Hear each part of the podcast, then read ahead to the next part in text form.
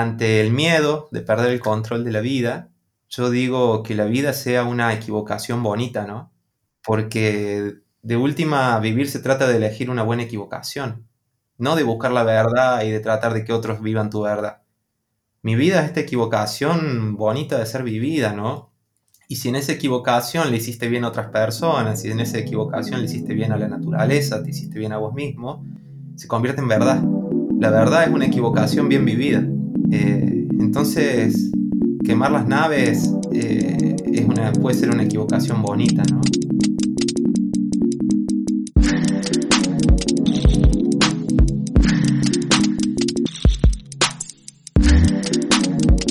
Bienvenidos a este espacio creado para tener conversaciones profundas y genuinas sobre la historia de vida de personas resilientes y empáticas que convierten los problemas en oportunidades y los miedos los utilizan a su favor. En el micrófono, Joshua Villaseñor y alguno de sus invitados que ha decidido quemar las naves.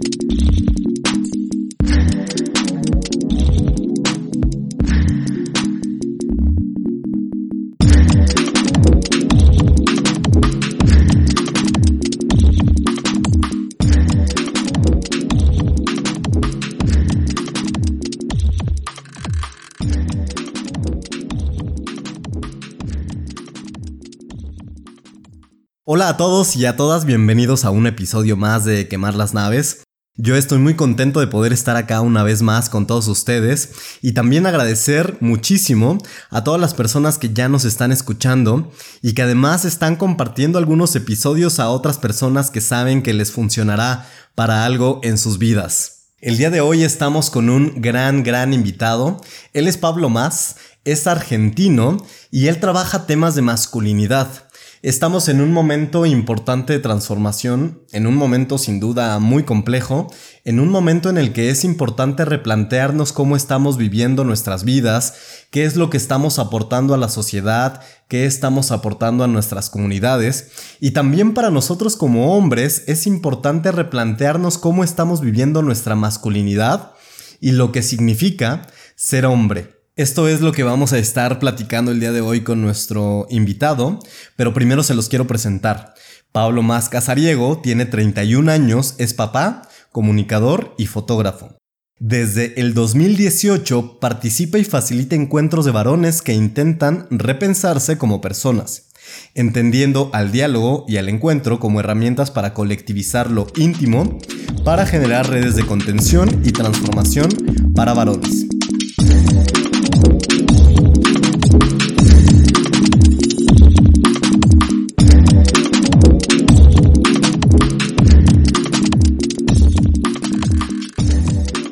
Y para empezar la entrevista, Pablo, quisiera preguntarte algo que le pregunto a todos mis entrevistados. Cuéntame quién es Pablo como hombre, quién es Pablo como persona, quién es Pablo como ser humano. bueno, mi nombre es Pablo Más, tengo, tengo 31 años, eh, soy papá de Ligüen, un bebé hermoso de, año y medio, compañero de Sofi. Em, y bueno, también soy una persona muy reflexiva y existencialista, así que cuando me preguntas quién es Pablo Más, eh, me pones en una situación de, de, mucha cosa. Así que contarte que, bueno, soy una persona que me reconozco, reconozco varón, me reconozco en el repensar y reinventar qué es esto de ser varón.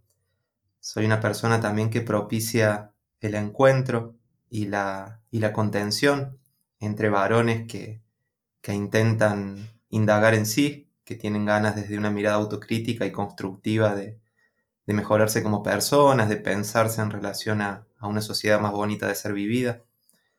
Eh, hace ya tres años que, comparto estos espacios. Actualmente también doy talleres de sexualidad masculina, tratando de enriquecer, eh, ver qué es lo que aprendimos sobre sexualidad y tratar de, entre, de grupalmente entender qué cosas más lindas también y más empáticas hay para vivir allí. Eh, creo profundamente que, el repensarse varón, repensarse hombre, eh, es como, como, una gran puerta para, repensarse ser humano. Es como, es una responsabilidad para con los demás y es una gran oportunidad para uno mismo de, de apropiarse y de crear desde la sensibilidad y la creatividad nuevos sentidos, ¿no? Para qué es lo que cada uno entiende por ser varón. Oye, Pablo, tú, tú, perdóname, tú estudiaste comunicación. Así es, yo estudié comunicación en la Universidad Nacional de Córdoba. Estoy en, proceso de tesis, eh, que seguramente tendrá que ver con este camino que vengo recorriendo. También de, profesión soy, y de carrera también fotógrafo, realizador audiovisual. Pasé por el teatro. Eh, he hecho un recorrido bastante diverso y creo que los aprendizajes convergen todo en, esto que estoy compartiendo y viviendo estos últimos años, ¿no?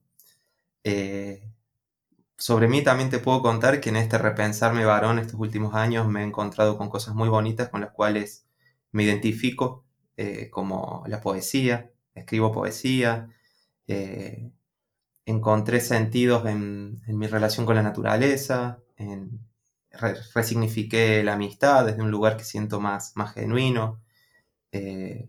Me siento muy bien siendo papá. Siento que, pensarse papá y tratar de hacer un buen intento allí es muy, muy importante.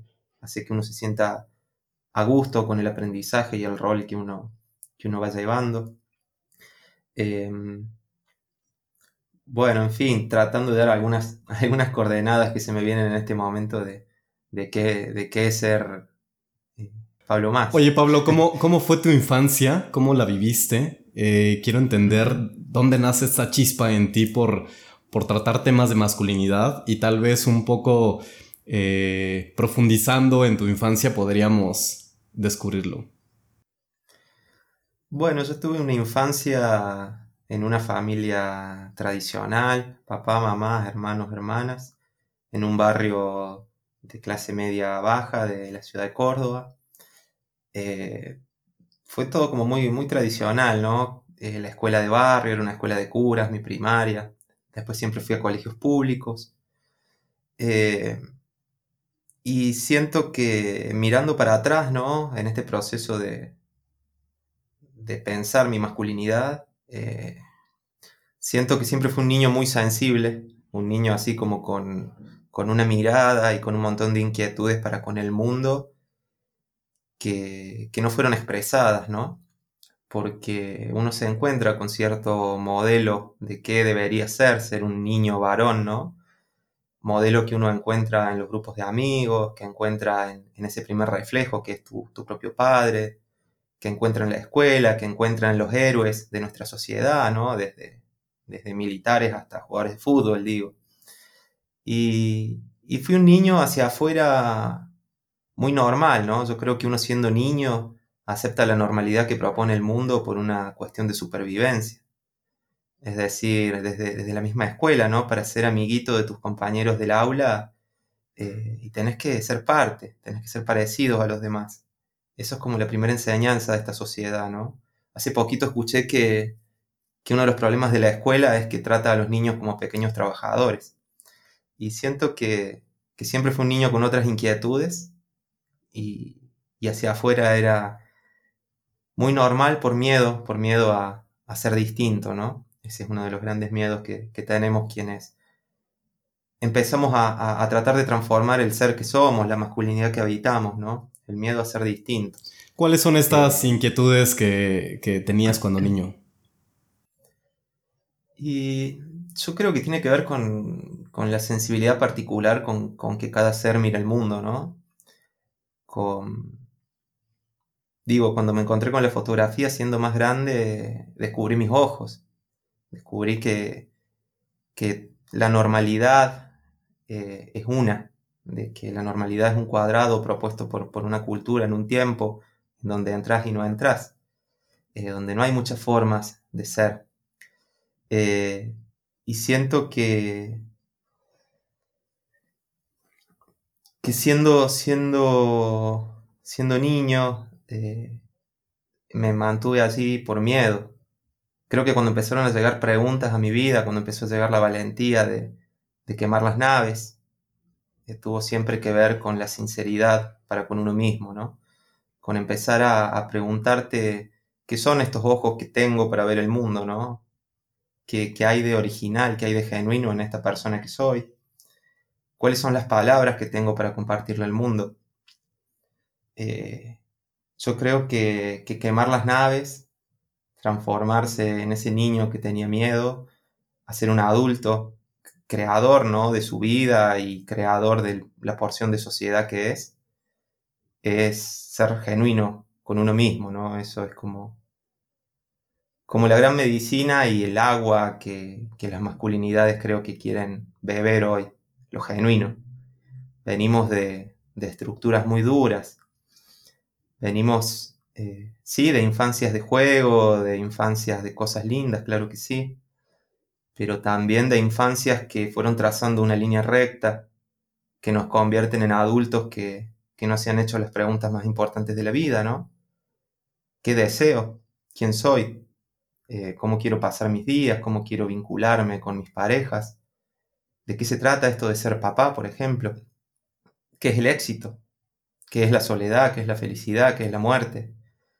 Eh, siento que esas son las preguntas que nos, que nos hacen personas, ¿no? Las que, en las que podemos encontrar sentidos.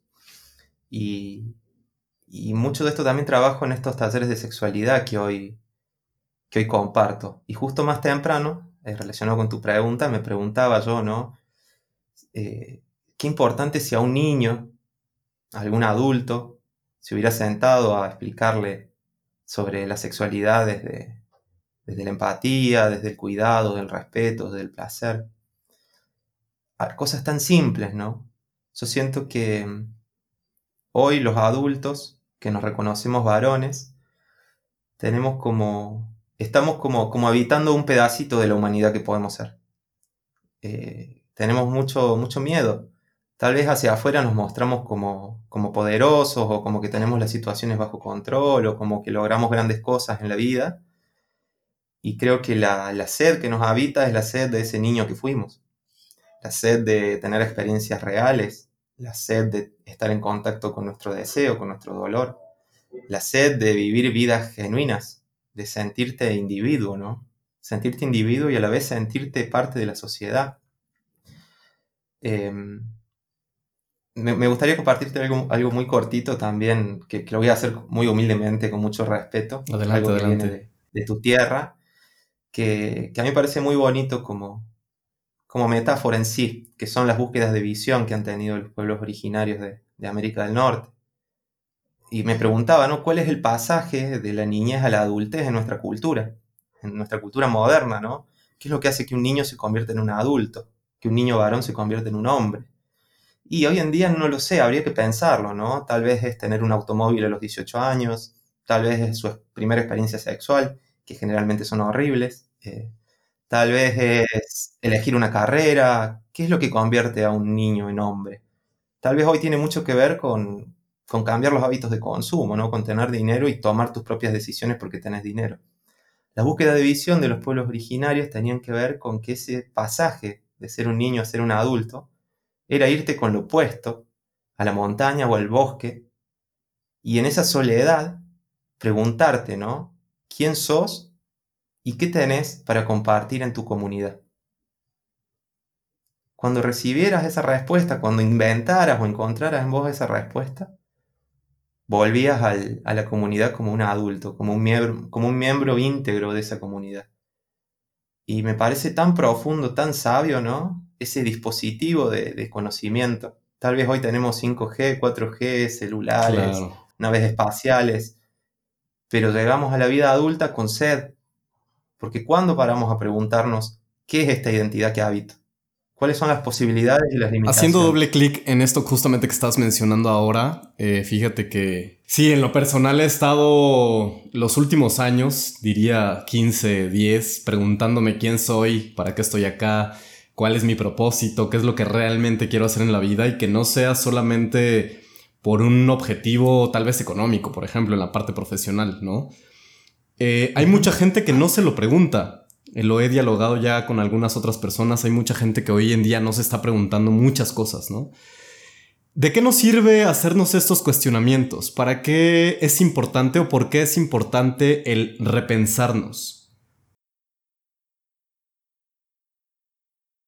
Yo no, no, no pretendería decir que es importante para todos ni, es, ni que es lo más importante. yo lo comparto desde, desde mi propia experiencia. Para mí ha sido muy importante. Creo que la vida tiene un sentido o no lo tiene y depende de cómo la vive cada quien. Somos creadores de la vida que vivimos, ¿no? Y vivimos en una cultura que tiene mucho conocimiento sobre ciertas cosas, pero que también nos propone vivir la vida por un riel, a una velocidad en donde no hay pausas, ¿no? Sos niño y empezás el, el preescolar, después la primaria, la secundaria. A los 18 años, cuando no sabes nada sobre tu vida, ya tenés que elegir una carrera que vas a hacer hasta los 60, 65 años. Y después te jubilas y tu cuerpo ya está cansado y encima esta cultura a los abuelos y a las abuelas los trata como poca cosa. Digo, ¿en qué momento frenas a preguntarte qué deseas? ¿Cuáles son los anhelos que, guarda tu corazón, no? Es lo más simple de la vida. Yo, yo siempre digo que, que hoy las masculinidades tenemos sed de agua, de lo más simple de la vida. O sea, esta cultura nos ofrece todo tipo de brebajes eh, con alcohol, sin alcohol, dulces, no dulces, con burbujas, sin burbuja. 10.000 caminos y métodos para ser felices. La próxima compra te hará feliz. El próximo título, la próxima... En fin. Y lo más simple, encontrarse con otras personas, a poner en palabras lo que te duele, dejarte contener por alguien más, entender que tus dudas y las cosas que no te salen en tu vida a alguien más le pasa eso y, te puede dar una palabra que te ayude. Eh, preguntarse, ¿no? ¿Cómo quiero vivir? Digo, eh, nacemos y morimos, son las dos certezas. Lo que sucede en medio eh, está por verse. ¿Y por qué no preguntarse cómo, cómo lo quiero caminar? Y siento que, que es importante porque escribí hace poquito que, que para las masculinidades la conquista es con nosotros mismos, ¿no? Que hemos aprendido de que, de que un varón, un hombre vale por lo que posee, ¿no? Vale porque posee un título, vale porque posee una fortuna, vale porque posee mujeres, vale porque posee la verdad. Y tenemos como una tendencia aprendida a buscar el sentido a lo que somos y a valorarnos a nosotros mismos por lo que tenemos allá afuera. Digo, está muy bien si uno quiere tener una casa o quiere tener un título. Pero si no hay contenido adentro, si no, hay, si no te reconoces valioso a vos mismo por otras cuestiones que ya las tenés en vos, solo las tenés que descubrir, vamos muy indefensos a ese afuera que nos llena tanto de información y que nos ofrece tanta felicidad empaquetada, ¿no? Digo, no se trata de, renunciar a los deseos materiales que uno pueda tener. Se trata de completarse en lo que ya sos y ser una persona fuerte e íntegra la que va a preguntarse qué quiere de la afuera. Porque en este vacío que habitamos los varones, en esta carcasa vacía que hemos heredado, que no nos permite encontrarnos con quién somos, vamos afuera a llenar ese hueco y es así que hemos destruido el planeta. Es así que, que, que tenemos muchas veces relaciones tan violentas con nuestras parejas sexuales. Es así que queremos que una pareja sea una madre, que queremos que, nuestra cuenta bancaria llene el vacío existencial que tenemos. Porque hacemos daño cuando estamos vacíos. Digo, no se trata, y esto lo trabajo mucho también en, la sexual, en, estos encuentros de sexualidad. Descubramos lo que ya somos. Descubramos este cuerpo que tenemos, tan dispuesto al placer, tan dispuesto al encuentro con alguien más esto ya lo somos, digo, no hay, que, no hay que comprar ni vender nada, no hay que quitarle nada a nadie, no hay que hacer ningún daño. ¿Qué es lo que ya sos? ¿Y cómo haces para encontrar sentidos para la vida con lo que ya sos? Eso te convierte en un ser poderoso, eso te convierte en un ser que elige con otra sabiduría lo que quiere construir afuera. Porque está muy bien desear cosas de afuera, pero si es para tapar el hueco que traes desde que sos chiquito, y no lo vas a tapar, y vas a dañar probablemente ese afuera. Y creo que, esta, que esta humanidad que somos hoy, que está escarbando la tierra y que está contaminando los mares de plástico, es el reflejo del hueco existencial que traemos. Porque buscamos todo tipo de brebajes extraños y nunca tomamos agua. Digo, yo, yo, estoy seguro de que muchos, sobre todo muchos hombres, por ejemplo, eligen una carrera universitaria para agradarle a su padre eligen un barrio donde vivir para agradarle a su padre, y eligen una pareja, y eligen una camisa, y se compran un modelo de auto, porque quieren que en algún punto de su vida el padre les palme la espalda y les diga, bien, hijo, lo estás haciendo bien. Digo, paternidades que le digan a sus hijos, sos valioso como sos, te amo, ahorra tanta cosa inútil, porque nos vamos por la vida queriendo llenar nuestra vida de complejidades y novedades, y no sabemos lo más básico, ¿no? Una vez un amigo me dijo, ¿qué es lo que necesitas realmente para vivir? Te alcanzan los dedos de una mano. Esta pregunta, ¿no? Porque por ahí eh, parece que, la espiritualidad es algo que hace cierta gente y que hay que irse a un retiro a la montaña, ¿no? Para mí espiritualidad es preguntarte cómo querés vivir. Tratar de ver quién, quién es este ser que habitas, ¿no?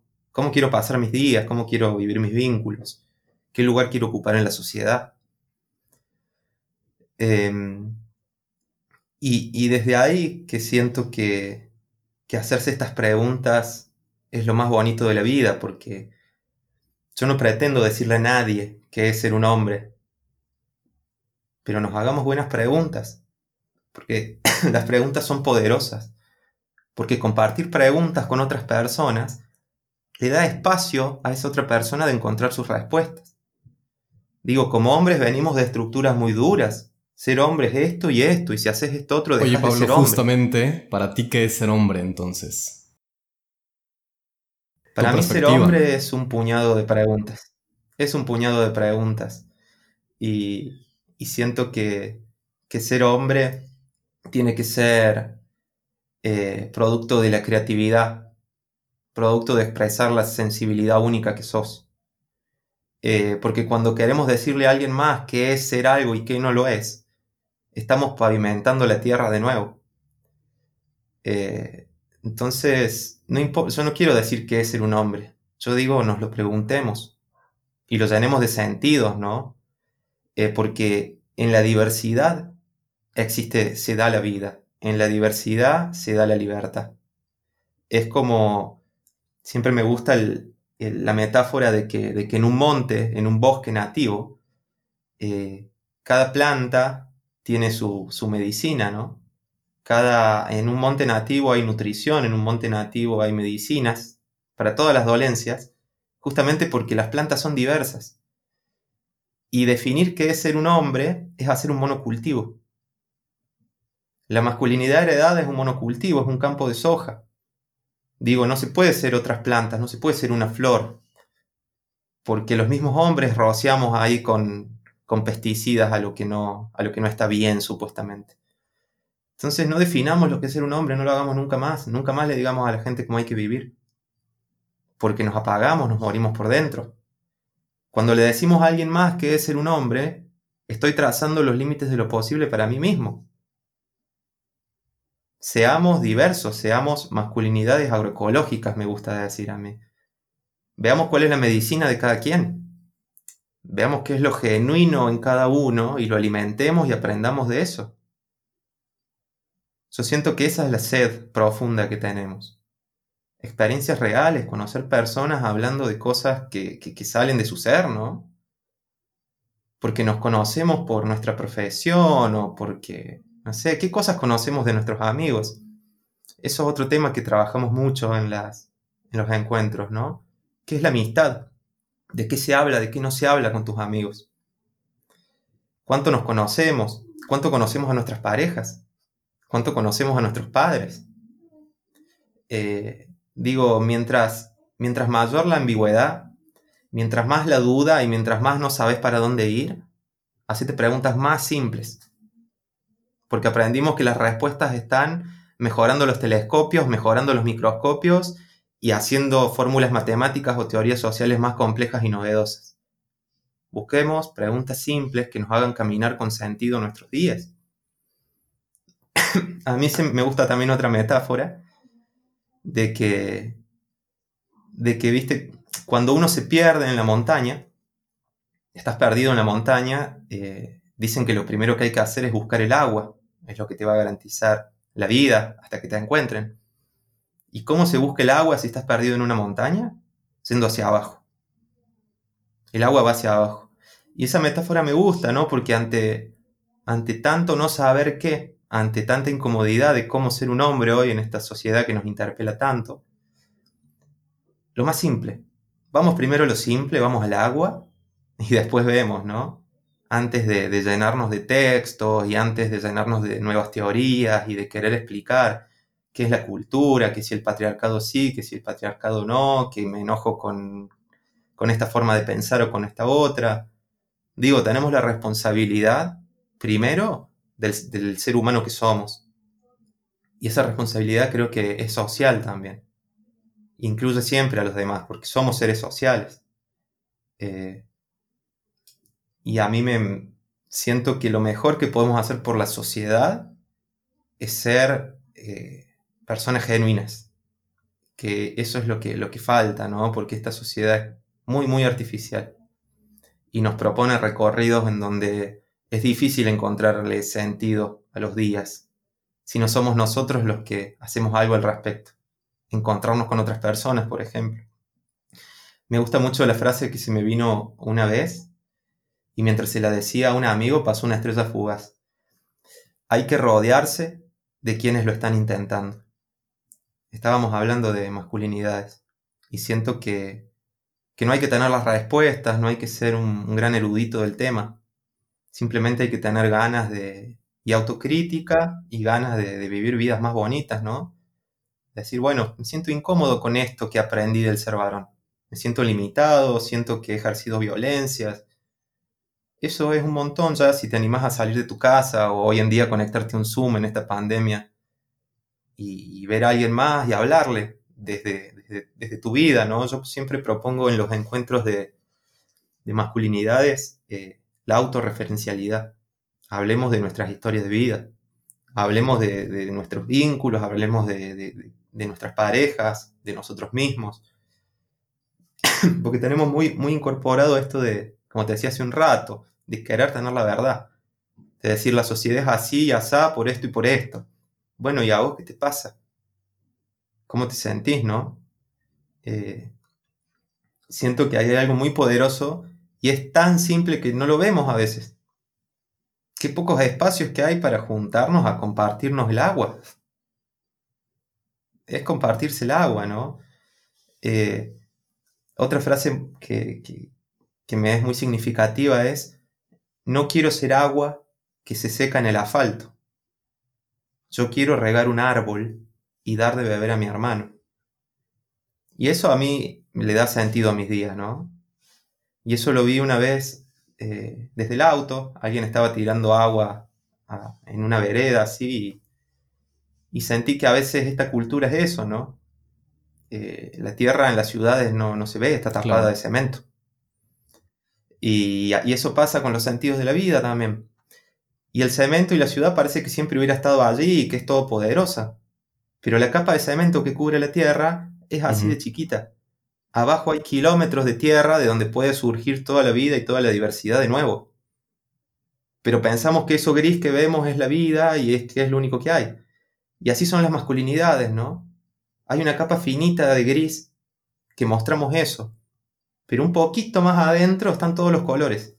Está toda la creatividad y todo lo que querramos habitar. Estamos en un momento de transformación definitivamente. Somos una generación que ha podido vivenciar esta transformación de manera acelerada, ¿no? Nos, hemos encontrado con, muchas cosas desde el cambio tecnológico, cambio en la sociedad, cambio en muchos temas. Y se escucha mucho sobre las nuevas masculinidades, ¿no? Quiero que me platiques un poco sobre esto, cuál es el significado, si, si, si nos puedes dar más preguntas para poder entender hacia dónde va esto. Bueno, los, a veces cuando, cuando un término se utiliza tanto, eh, y está tan en boga, como que significa un montón de cosas y ninguna a la vez. Yo te puedo hablar eh, cómo lo vivo yo, ¿no? Súper. Eh, nuevas masculinidades me gusta, por, podríamos decir que ahí hay dos cosas. Por un lado, las palabras nuevas, que, me remite a lo, a lo, creativo, a lo inventivo, y que a la vez tiene que ver con, con la revisión del pasado. ¿no? Revisar qué heredamos de la masculinidad y preguntarnos qué viene para adelante, ¿no? Eh, eso me parece como interesante hablar de que es algo nuevo, que no necesariamente tiene que ver con romper lo que había antes, ¿no? sino pensarlo y elegir cómo querés vivirlo y cómo querés transformarlo. Y masculinidades en plural me parece que también, me parece superadora la idea de una masculinidad única. Da más espacio a, lo diverso, ¿no? a que cada quien pueda vivirlo como lo siente. Em, pensar nuevas masculinidades, obviamente, está en este tiempo muy atravesado también por, por los movimientos, por todo el movimiento social que han, que han movido los feminismos. Eh, en todo sentido, ¿no? Hay, hay hombres que se sienten muy interpelados y que desde estas nuevas miradas y cuestionamientos que le traen los feminismos eh, buscan repensarse. A mí puntualmente, si bien yo no me considero feminista ni aliado, ni siento que, mi tarea vaya por ese lado, sí me siento una persona contemporánea definitivamente a todas las preguntas que ha traído y toda la incomodidad que ha traído a mi entenderme varón los feminismos. También a muchos varones les ha traído mucho enojo. Es como que mueve muchas pasiones los feminismos. Hay, hombres que se sienten cercanos, que se sienten interpelados y quieren ver de qué manera participar. Y hay muchos que se sienten amenazados o enojados o en discordancias. Eh, después hay otra mirada, esa es como una mirada de las nuevas masculinidades por ahí más urbana, que tiene más que ver con, con miradas políticas, con miradas urbana, se me viene mucho la palabra. Después hay otro, otro pensar masculinidades que tal vez tiene que ver con una mirada más, más espiritual, ¿no? Que, por ahí también trae cosas muy interesantes. Eh, se habla del sagrado masculino, se habla de retomar algunos saberes de pueblos originarios, de, pueblos de Oriente, de China, de India. Eh, personalmente, eh, yo siento que, soy así como una mixtura de muchas cosas y no quiero afirmar ninguna. Eh, yo creo que todo lo que nos nutre de lo que llega de afuera y lo aceptamos con humildad eh, nos suma y hasta podemos compartirlo, ¿no? Y hoy las nuevas masculinidades se debaten entre eso, ¿no? Entre esta incomodidad generada por muchas mujeres y otras identidades sexuales que han dicho basta a muchas injusticias y también con una mirada un poco más, no tan urbana, sino más espiritual, que tiene que ver con, retomar saberes ancestrales. Em, no sé si, si, por ahí va más sí, súper, muy bien. Fíjate que tengo, tengo otra pregunta. que justo rescaté de algo que encontré que habías escrito, que lo habías posteado en redes sociales, que dice, más que varones antipatriarcado, me gusta pensar en varones libres, post-patriarcales. Primero quiero que nos cuentes un poco más sobre el patriarcado y qué es este concepto que por ahí también está muy en boga y, que definitivamente se tiene que hablar y se tiene que poner sobre la mesa. Obviamente vamos a tocar el tema de la lucha feminista porque obviamente va, ligado con, el tema. Porque al final también es importante que entendamos cómo nos afecta como hombres el patriarcado. Al final del día también nos afecta. Y cómo ser parte o no de la lucha feminista sin invasión, ¿no? Que también es otro tema que hoy se está tocando. Entonces, empecemos primero por el patriarcado y de ahí vamos desenvolviendo. Bueno, patriarcado también es una palabra que, despierta muchas pasiones, ¿no? Eh, y ahí hay como una grieta. Eh, nombrar, para algunas personas, nombrar la palabra patriarcado hace que te, te perciban como enemigo, ¿no? Como leí la palabra patriarcado, no voy a leer ni escuchar lo que tenés para decir, porque eso es, una mirada sesgada y, después se generan grietas con estas palabras que son muy, muy interesantes de pensarlos, ¿no? Eh, yo entiendo al patriarcado como, como, un modelo cultural y a nivel individual lo, lo entiendo como una estructura de la mente porque se lo nombra mucho el patriarcado, ¿no? Como desde, desde los feminismos por ahí se lo plantea más como esta, esta sociedad desigual, ¿no? En donde hay privilegiados y oprimidos, donde los privilegiados han nacido con un pene y una identidad masculina, y las oprimidas serían las mujeres y la diversidad sexual. Eh, yo concuerdo, yo creo que, tenemos, hay muchas injusticias, eh, que se dan en relación a los géneros. Creo que, que a quienes nacimos con un pene y nos identificamos como varones, esta sociedad nos da facilidades para ciertas cosas, ¿no? Nos da ciertos poderes. Eh, y siento que quienes queremos vivir de maneras justas, eh, empáticas, tenemos así como el deber de, pensarnos en esas relaciones de poder, ¿no? De pensar cómo podemos ser más justos con los demás y cómo habitamos eh, vidas y roles sociales desde la justicia, desde la empatía, desde la diversidad. a mí, para mí pensar, pensar patriarcado me ha, me ha hecho pensar eso, ¿no? Más allá de pensarlo como una estructura económica, cultural, política, pensar cómo habita en mí esta cultura. Y yo creo que la cultura habita en los individuos como programas mentales. ¿Y qué sería un programa mental? Sería eso que te dice qué es lo posible y qué no, qué es lo bueno y qué es lo malo, qué es lo indicado y qué no, qué es el éxito, qué es la felicidad, qué es la masculinidad. Todo eso es la cultura hecha mente, hecha anteojos con los que vemos el mundo. Em, a la vez, a nivel personal, eh, a mí me interesa mucho de que lleguen varones a, los espacios a repensarse, independientemente de que tengan una mirada crítica de, lo patriarcal, o que les guste o no les guste la palabra patriarcal, o que estén enojados o no estén enojados con el feminismo. Por eso la importancia de que yo no me considero feminista ni, ni pretendo serlo yo quiero estar al servicio y aprender de, los varones con los que me comunico, ¿no? Y por ahí hay algún varón que, que él no cree que la sociedad sea patriarcal, que, cree que eso no existe más o nunca existió, que no le gusta el feminismo, que no está de acuerdo con el aborto legal, pero de repente se da cuenta de que podría ser un padre más amoroso, mm. que quiere ser con sus hijos mejor que lo que su padre fue con él. Bienvenido, vení, conversemos conversemos, nos compartamos el agua, ¿no? Porque, porque si no nos separamos en, pensar la sociedad y no nos encontramos como personas. Eh, yo como te digo, yo, he, aprendido mucho, reconozco que, que, me reconozco contemporáneo a todo esto y lo tomo y he aprendido y agradezco, mas también me pregunto qué lugar ocupar para trascender todo esto que, por ahí hace que, que haya como los hombres que están de acuerdo con, la crítica del patriarcado, con los hombres que empatizan con el feminismo y los hombres que están enojados con todo esto, ¿no? ¿Se puede, ¿se puede tender puentes? ¿No tenemos acaso en el fondo las mismas necesidades? Eh, y me preguntabas de qué manera afecta a los hombres, creo, también. Eh, yo creo que todo lo que hablábamos hace un rato, ¿no? La normalidad eh, cercena las posibilidades de ser un ser humano. Eh, y este patriarcado que reparte esta cultura, que reparte roles, que reparte formas de ser, que reparte lo prohibido y lo posible, eh, nos arrebata muchísimo a quienes nacemos varones y somos criados como varones.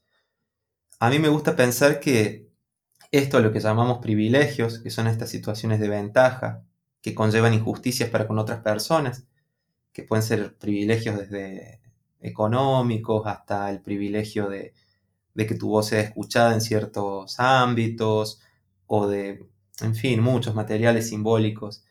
Yo siento que, si bien existen, y yo creo que, que los tenemos, los varones heterosis, eh, también siento que entregamos lo mejor de nosotros a cambio de sentirnos poderosos. Me gusta pensar que esta cultura es como una jaula de un hámster, ¿no? Donde el hámster corre en la rueda, los varones corremos en una ruedita y nos sentimos poderosos porque nos dan una latita con semillas de girasol, ¿no? Y yo siento que los privilegios a veces son esos. Son como venís, sentite poderoso en esta sociedad, sos importante. ¿Y qué estamos dando a cambio? ¿Qué es lo que estamos aceptando ser a cambio de ocupar ese lugar reservado para los varones en esta cultura? Yo creo que básicamente le estamos entregando la posibilidad de conocer nuestro corazón, ¿no? de, conocer nuestra sensibilidad, de expresar quién podemos ansiar ser que no cabe dentro de ese cuadrado. ¿Qué es lo que le hace esta cultura a los varones? Los vacía de sentidos, los desconecta del mm, ser humano que son. Y, por eso la responsabilidad, porque hay injusticias, hay injusticias que tenemos los varones para con las mujeres, tenemos los varones heterosis para con otras. ¿Nos puedes explicar esto de heterosis, por favor? Claro, heterosis eh, seríamos los varones que nacimos en un cuerpo con pene, un cuerpo biológicamente masculino, y a la vez hemos, expresamos una identidad acorde a este cuerpo, ¿no? Que hablar de varón heterosis eh, sería, por ejemplo, diferenciar de varones trans, son personas que nacieron en un cuerpo con, vulva, con vagina, pero expresan una identidad masculina. Eh, esa es la, explicación más cortita y concisa que te puedo. Bien, entonces muy bien. Pablo, em, ¿cómo son estos círculos de hombres que tú lideras, que estás eh, facilitando en, Argentina y que también en el mundo hoy se están detonando por muchos lugares? ¿De qué sirve reunirse entre hombres para dialogar? Que bueno, ya lo hemos estado platicando, pero igual es importante poner ahí también la lupa. Sí, justamente eh, está bueno que, digas la palabra liderar para, poder empezar por ahí. No, no por ansia, por ánimo de corregirte, sino para justamente. y luego le agregué otra para que. Eh, eh, la, idea, la idea es, si bien en un principio inicié los primeros, hoy hay varias personas haciendo, haciendo esto posible. somos un colectivo que nos pueden buscar en redes como arroba varones libres. Eh, que buscamos generar espacios horizontales de encuentro entre varones o personas que se autoperciban masculinas, eh, desde, la palabra, desde la palabra, desde el respeto, desde la horizontalidad, y desde aquí que no, no hay líderes, ¿no? No, hay, no hay alguien disertando para los demás, ni hay un PowerPoint, ni hay un autor que hay que leer obligatoriamente para debatirlo. Eh, es circular, es horizontal, es autocrítica es autorreferencial, eh, damos mucha, mucha importancia a la escucha, aprender a escuchar, ¿no? Porque tenemos incorporado esto de que estamos escuchando qué dice el otro y a la vez estamos pensando cómo responder o retrucar a lo que va a decir. Eh, y eh, los encuentros tienen mucho que ver con esto, ¿no? Aprender a escucharnos, aprender a empatizar, aprender del otro y poner palabras en cuestiones que por ahí ni nuestros padres ni nuestros abuelos nombraron. Eh, son encuentros súper simples. Lo que rige o lo que se invita en este encuentro es a eso. Em, en un principio nos encontrábamos físicamente antes de la pandemia. Eh, por un lado, eh, teníamos estos encuentros que suceden al interior de casas, una vez por semana, una vez cada 15 días, según se acuerde. Y a la vez con este grupo de personas eh, los que integramos varones libres, intentamos eh, acompañar la formación de nuevos espacios, diciendo que es muy fácil hacerlo, solo se necesita una casa y se necesita un puñado, un grupo de, varones que tengan espíritu autocrítico y ganas de, enriquecer sus vidas compartiendo con otros. Así fue que empezamos a multiplicar esta experiencia. Eh, de una casa pasaron a ser tres, simultáneos, en distintos días, distintos barrios. Después algunos fuera de la ciudad. Eh, para este año teníamos el plan de hacerlo crecer mucho y si bien la pandemia nos, tiró por el piso esos planes, nos abrió el mundo de lo digital. De repente ahora nos estamos encontrando vía Zoom. Surgió con la idea de, de, sostenernos en nuestros procesos personales de cuarentena, de pandemia, pero también abrió el juego para que lleguen personas de otros países, eh, y ahora en este momento estamos viendo cómo hacer para multiplicar esto mucho más allá de lo que hubiéramos soñado, ¿no? A mí me están escribiendo personas de, México, de Perú, de Chile, y, compartir que es tan fácil esto, ¿no? A veces buscamos eh, respuestas tan complejas y encontrarse, conversar, ponerle nombre a lo que te pasa, que tu voz tenga que ver con lo que sentís escuchar a otro, ver que no estás solo en todo esto que no sabes nombrar, que no sabes eh, direccionar. Eh, y estamos, bueno, en ese proceso ahora de, acompañar formación de nuevos espacios que bien pueden ser eh, vía Zoom o encuentros así por internet. Personalmente y otras personas de este colectivo nos ofrecemos a compartir la experiencia nos ofrecemos a acompañar de si es necesario los primeros encuentros para contar esto que estoy diciendo, ¿no? Eh, y bueno, yo sueño y soñamos con, con que se genere realmente una red de encuentros empáticos, bien simples, bien humanos, donde podamos hacer correr el agua, ¿no? Donde podamos poner las preguntas más simples e importantes de la vida. Es muy fácil, es muy fácil. No, y es importante porque sin duda hay muchos hombres, sabemos muchos hombres que traemos muchas inquietudes, dudas y ganas de transformar lo que somos o de cuestionarnos.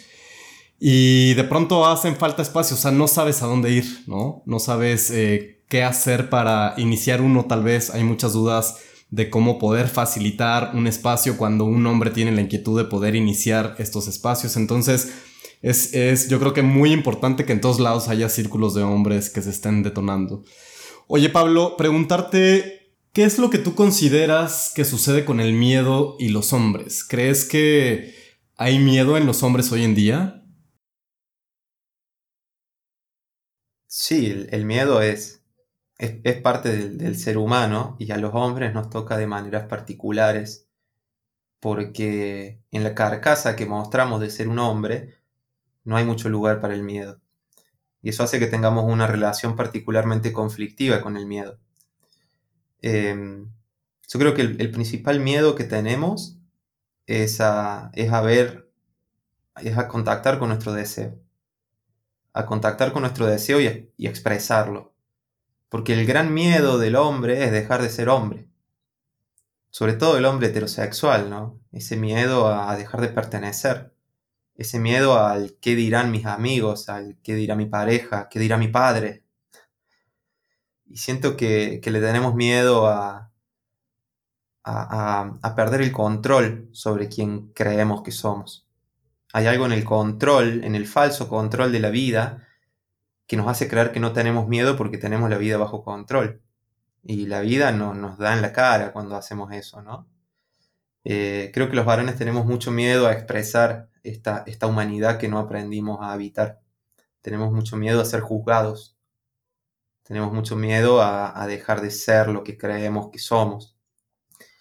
¿De dónde eh, crees que surge este miedo a dejar de ser? a que al, miedo a la soledad. Creo que te le tenemos en el fondo, en el fondo siempre vamos a lo más simple del ser humano de nuevo. Le tenemos miedo a la soledad y miedo a la muerte. Y miedo a la muerte no solo en sentido de la muerte física, sino a la muerte del, del ego que vamos construyendo, ¿no? A la muerte de la identidad. Por eso creo que tantos hombres enojados con los feminismos, ¿no? Porque cuando te, cuando se te propone que revises las injusticias en tu vida, de la cual sos parte, se te pide que revises las prácticas de tus vínculos, en el fondo se te está poniendo en cuestión tu identidad, quién sos y quién crees ser y, qué crees que está bien y que está mal. Em, y el miedo en el fondo es a dejar de pertenecer, a que el castillo de naipes que construimos como identidad se caiga y que eso lleve a la muerte de quien creemos mm. ser. Y a veces la muerte de quien creemos ser es lo más bonito que nos puede pasar en la vida a mí un poco esta pandemia me lo trajo, ¿no? Eh, a mí me arrojó esta pandemia a hacerme cargo de lo que vengo haciendo con hombres hace unos años. Eh, mi profesión venía siendo principalmente, más allá de que hace varios años que hago esto, siempre lo tuve totalmente separado de, lo económico, ¿no? del sustento, de la abundancia mm. económica. Y vivía de la fotografía y de los audiovisuales. Imagínate que en esta pandemia un fotógrafo eh, tiene la cámara guardada en Dakar. Claro. Y eso me enfrentó a morir a algo que ya era una piel vieja. Entonces, soltar el control y que los varones aprendamos a vivir en la incertidumbre es lo mejor que nos puede pasar, porque todo, toda seguridad es falsa y todo control es falso también porque no controlamos la vida no controlamos la vida y, dedicamos la vida a intentar controlarla, ¿no? Eh, a mí me pasó mucho, también una gran, gran enseñanza fue, el año pasado falleció mi mamá. Fue algo, fueron unos meses de enfermedad, pero muy repentino todo, también era una mujer muy saludable. Y, eso también me enfrentó mucho con la relación que tenemos con la muerte y con creer que, que tomando ciertas decisiones normales o ciertas decisiones racionales vamos a, entender el curso de nuestra vida, ¿no? Y controlarlo. Y se nos va la vida en ese intento. Y en el fondo el miedo es a la muerte, ¿no? Y a mí la muerte de mi mamá me trajo mucho, mucho, mucho aprendizaje. De, de entender que la muerte, ¿no? Como parte de la vida y, la muerte como, como esas pieles que se van cayendo y como esas etapas que podemos ir dejando atrás. Pero pocas veces nos damos espacio para morirnos en esta cultura, ¿no? Eh, un trabajo, una casa, una pareja, un partido político, un equipo de fútbol, un lugar para ir de vacaciones. Y me identifico con eso y si alguien me lo viene a querer cuestionar, sentiré que está intentando asesinarme. Claro. Y, entender que, mi mamá partió tan sabia, tan, tan valiente, y que mi vida continuó, me dio así mucha fuerza, ¿no? Porque los grandes aprendizajes de la vida vienen de estas experiencias profundamente humanas. Eh, y, enfrentarme al proceso de muerte de mi mamá también me, enfrentó a, mis herramientas como ser humano, ¿no? Y pensé mucho en todos los varones con los que he compartido espacios mientras la acompañaba a ella, ¿no? Y decir, qué bueno haber llegado a este punto de mi vida con el aprendizaje de saber abrazar, con el aprendizaje de saber cantarle a mi mamá, con el aprendizaje de, de entender a la muerte como parte de la vida porque por más de que nos llenemos de títulos y nos llenemos de, objetos y de riquezas, cuando la vida se te presenta tan desnuda como la muerte de una madre, todo se cae y quedas vos ahí con tu humanidad y tus herramientas. Y ahí se hace real y se hace valioso el camino que transitaste o que no. Deja todo de ser que las preguntas bonitas, que la reflexión filosófica, que, y ahí se hace real. ¿Supiste decir las palabras que querías decir o no? ¿Supiste abrazar a tu padre o no? Eh, cuando sos papá es lo mismo y sucedieron las dos cosas al mismo tiempo, ¿no? Le decís que lo amás a tu hijo, te animás a abrazarlo, te animás a acompañar eh, a tu compañera en caso de, estar juntos en, su puerperio, te permitís ser cariñoso, te permitís eh, ordenar tu vida material para, para poder sustentar una familia. Digo, hay momentos de la vida en que, en que se cae todo lo ficticio, se cae todas esas máscaras que, queremos ponernos para mostrarnos poderosos, para mostrar que tenemos todo bajo control y que sabemos el devenir de la sociedad y de la vida, y te quedas ahí con lo que realmente supiste trabajar o no. Y, y eso me trae mucho, mucho de reivindicar, reivindicar, hacernos las preguntas más simples que podamos y animarnos después a vivirlas, ¿no? Cuando encontrás un sentido, o sea, porque la mente siempre nos dice que no. El trabajo un poco de la mente es analizar el territorio y decirte acá hay peligro. Y está bien, bueno, gracias por hacer ese trabajo. El corazón dice que sí. Y cuando el corazón te dice que sí, hay que quemar las naves. Porque no insiste mucho, hay momentos de claridad, ¿no? Y si quemas las naves en esa dirección, tan mal, tan mal no te va a ir ante el miedo de perder el control de la vida, yo digo que la vida sea una equivocación bonita, ¿no? Mm. Porque de última, vivir se trata de elegir una buena equivocación, no de buscar la verdad y de tratar de que otros vivan tu verdad.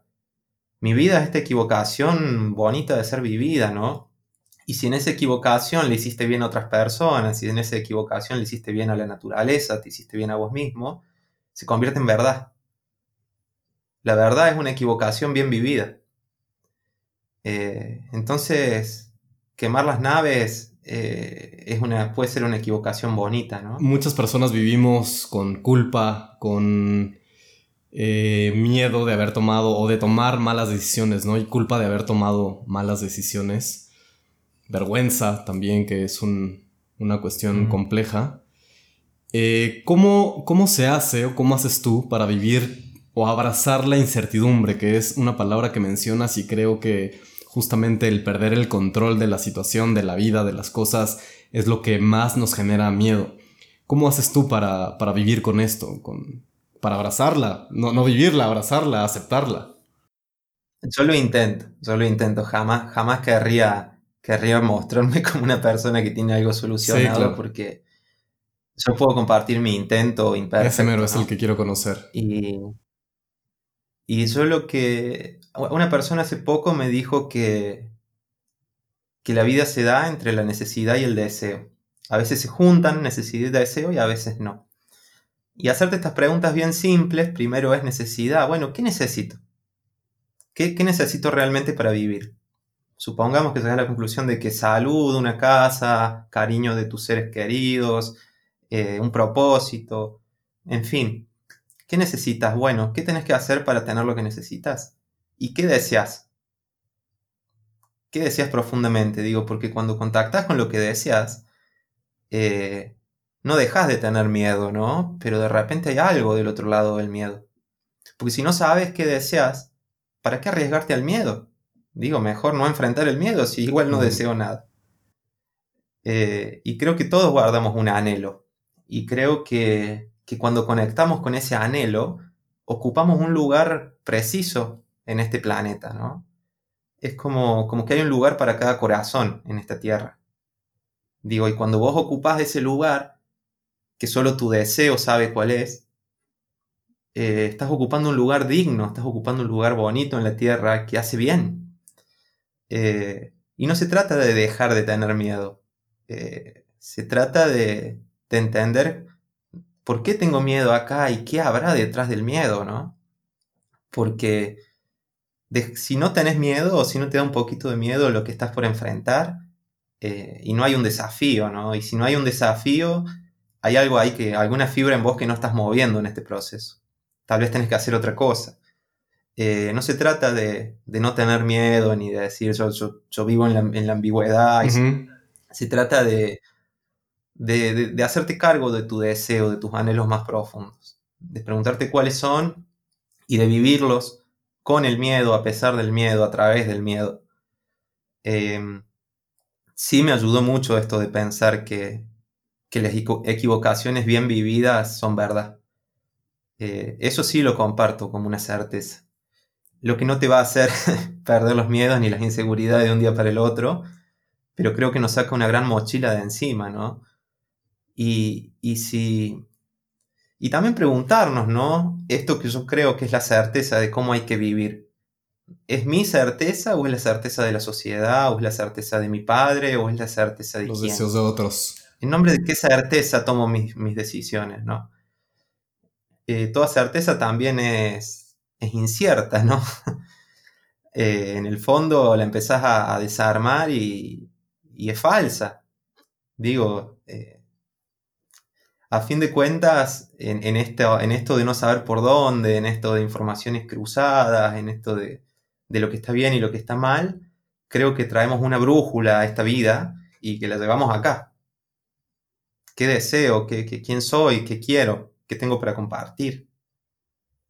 Eh, eso no quiere decir que, se acaba el dolor ni que de repente salen colores de las cosas. Y quiere decir que, has encontrado un buen propósito para, para caminar el miedo, ¿no? Una, ¿Alguna recomendación? Esta cuestión del autoconocimiento, que es mucho de lo que engloba lo que nos estás platicando de pronto la palabra se toma muy a la ligera. O sea, yo lo, yo lo he escuchado 40 mil veces, la importancia del autoconocimiento y antes pensaba que me conocía y de pronto me di cuenta que absolutamente nada y por eso estaba perdido y demás, ¿no? Que, es lo que nos cuentas. Eh, ¿Cómo podemos iniciar en esto del autoconocimiento? O sea, entiendo que lo más simple que se pueda es haciéndote preguntas. Pero, ¿qué tipo de preguntas? ¿Cómo empezamos? ¿Cómo podemos empezar en este camino de la apertura de conciencia y, del, hacerte presente y del entenderte como persona y entender quién eres? ¿Cómo se inicia? Para alguien que, de plano, o sea, dice, no sé ni para dónde darle. Yo no, no creo que haya un camino. Eh, simplemente voy a compartir lo que, lo que se me viene de en este momento que, ante la duda mental, ante esto de estar sentado en una silla diciendo qué hago, qué hago, qué hago, una buena primera herramienta es cambiar mis rutinas, eh, sorprenderme a mí mismo con algo. Eh, porque tenemos una gran tendencia aprendida a querer resolver con la mente todo. Digo, eh, y el autoconocimiento, también palabra tan usada que significa tantas cosas y, despierta adeptos y rechazos. Eh, si lo hacemos solo con, con, nuestra mente y racionalizar sobre quién somos y qué queremos, está bueno, es un camino y es una herramienta. Ahora, romper tus rutinas y hacer otras cosas con tu cuerpo, hacer, ver otros lugares, ver otras personas, sorprenderte a quién crees que sos, es también tan igualmente importante. Porque sí, aprendemos con nuestra mente y nuestro pensamiento, pero digo, si, si nunca bailamos, hablando de masculinidades, ¿no? Si nunca nos permitimos bailar con los ojos cerrados, si, si no nos animamos, no sé, a, a intentar el yoga, si no nos animamos a hacer el amor con entrega, con calma, disfrutando cada momento, conectando con nuestra pareja. Si no nos animamos a darle un abrazo bien, bien dado a nuestro padre, si así lo sentimos. Si no nos animamos a, conocer otras maneras, si no nos abrimos a otras formas de vivir, eh, lo mental termina siendo simplemente una rueda que gira sobre sí misma. O sea, podemos aprender con la mente y las preguntas, pero también podemos aprender con el cuerpo también podemos aprender con, los viajes, también podemos aprender de aprender escuchando a otras personas. ¿Cómo iniciarlo? Yo creo que tengo así como una confianza irracional de que siempre hay algo que llega para iniciarlo. Siempre hay, la vida siempre propone, ¿no? Me decía una amiga, viene el viento y algo propone. Ves una flor y algo propone. Eh, yo creo que, tener el deseo de encontrar algo más en la vida, si sentís que, hay algo ahí que no te llena, eh, es, el primer paso. Es que todo, todo esfuerzo es recompensado, ¿no? No hay un camino y por ahí ya hablar autoconocimiento es como una palabra que te habla de un camino, ¿no? Como, como que ya tiene un marco, ya uno lo relaciona con la espiritualidad, con, con el yoga o no sé qué le disparará a cada persona, ¿no? Eh, yo creo que, espiritualidad es la búsqueda de la libertad. Simple. O sea, vos puedes ser espiritual y puedes militar en un partido político, o puedes ser una persona espiritual y trabajar, ser un carpintero. La espiritualidad es tratar de mejorarte como ser humano.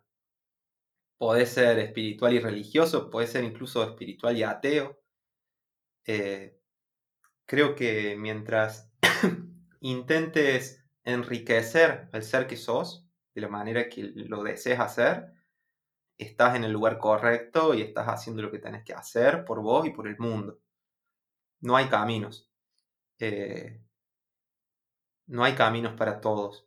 Eso le hace mucho daño al ser humano, ¿no? Decir que, el camino es este, que la creencia es esta, que la religión es esta, o que la no religión es esta. Eh, nos hace sufrir, ¿no? porque los seres humanos somos naturalmente seres creativos, que tenemos que encontrarnos, tenemos que encontrar nuestra manera de expresar esta humanidad que somos. Entonces no hay un camino para iniciarse en esto, ni hay un camino para terminarlo, ni hay un camino del medio. Sí recomiendo por ahí, si te sentís estancado o estancada, sorpréndete a vos mismo. Haz algo que no harías. Ah, dale a tu cuerpo una información que no le estás dando. Eh, me parece que eso está bueno, porque si no nos quedamos acá, viste, en la mente, así como buscando, buscando, buscando, y, con la simpleza, a mí siempre me pasó de, cuando, cuando no, no, puedo encontrarle con la mente la respuesta a algo, salgo a correr. Le pregunto al cuerpo, ¿no?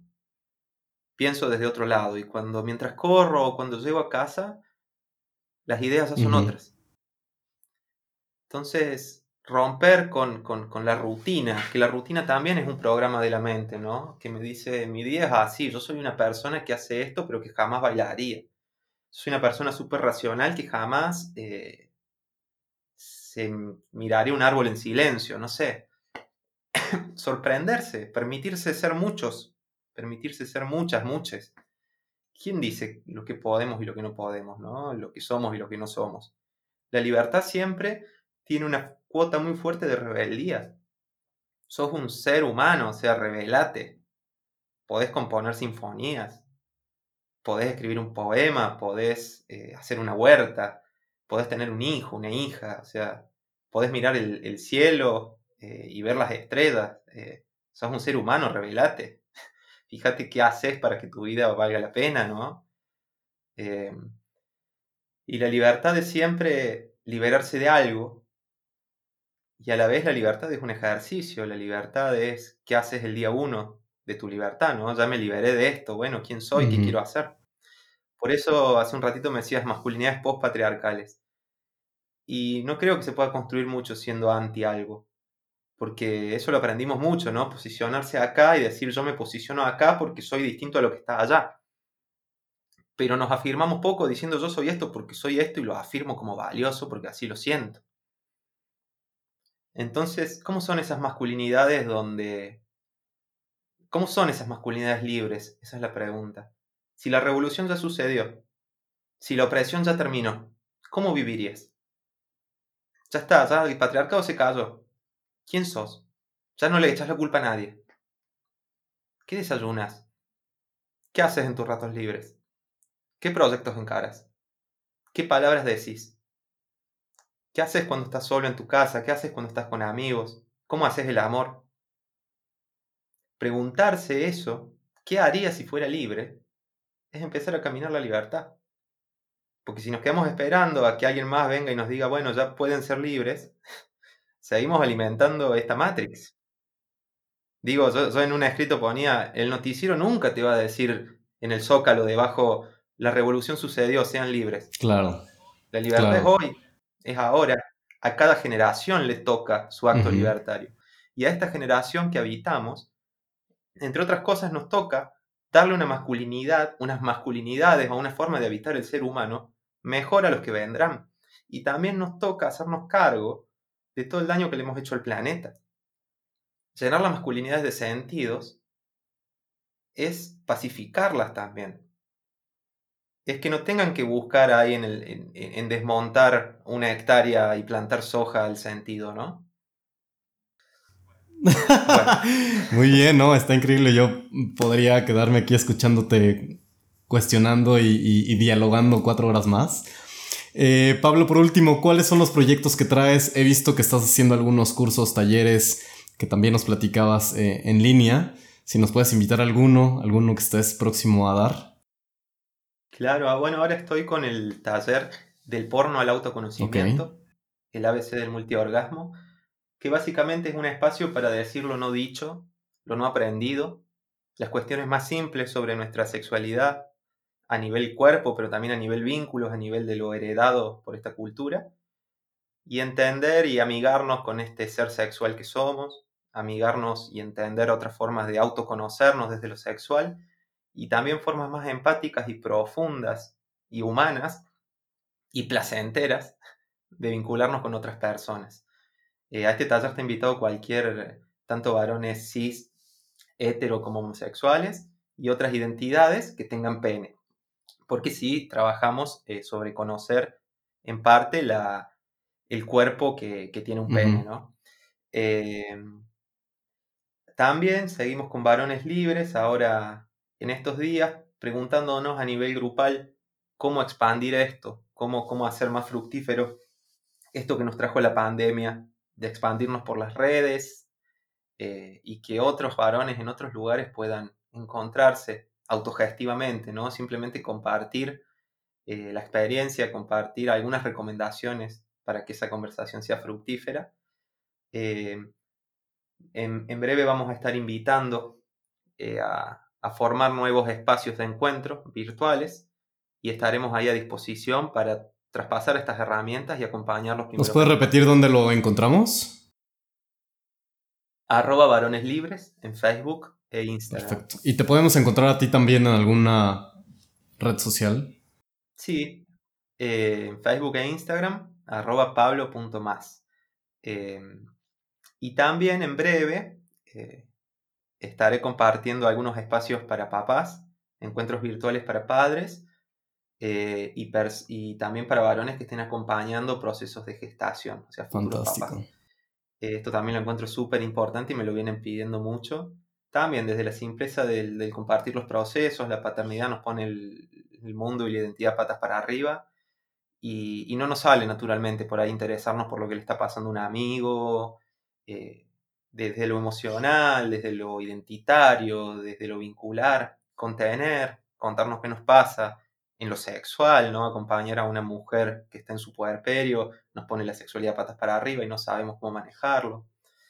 Em, en fin, en este, ahora todas esas cositas y las pueden, se van a estar enterando seguramente por, por, las redes. También pueden enviarme un, mail para suscribirse y que les envíe novedades a masculinidadeslibres.gmail.com Excelente. Pablo, pues muchísimas gracias. Eh, sé que tu tema también es la sexualidad, pero empezar esto nos llevaría otra hora más, que sería increíble que en algún momento pudiéramos hacer otra charla para ahora hablar sobre la masculinidad, la pornografía, que es una situación compleja que, hay que atender hoy en día.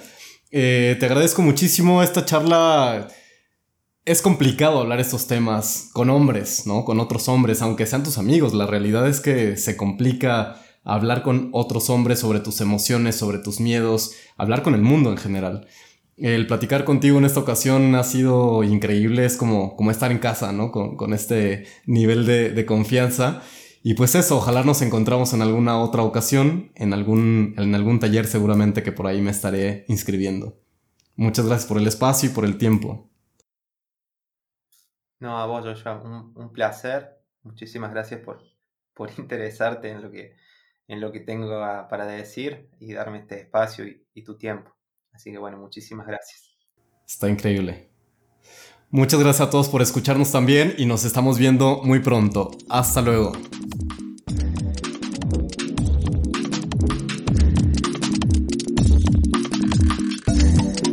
Debemos salir victoriosos de esta batalla, ya que solo hay un camino de vuelta y es por el mar.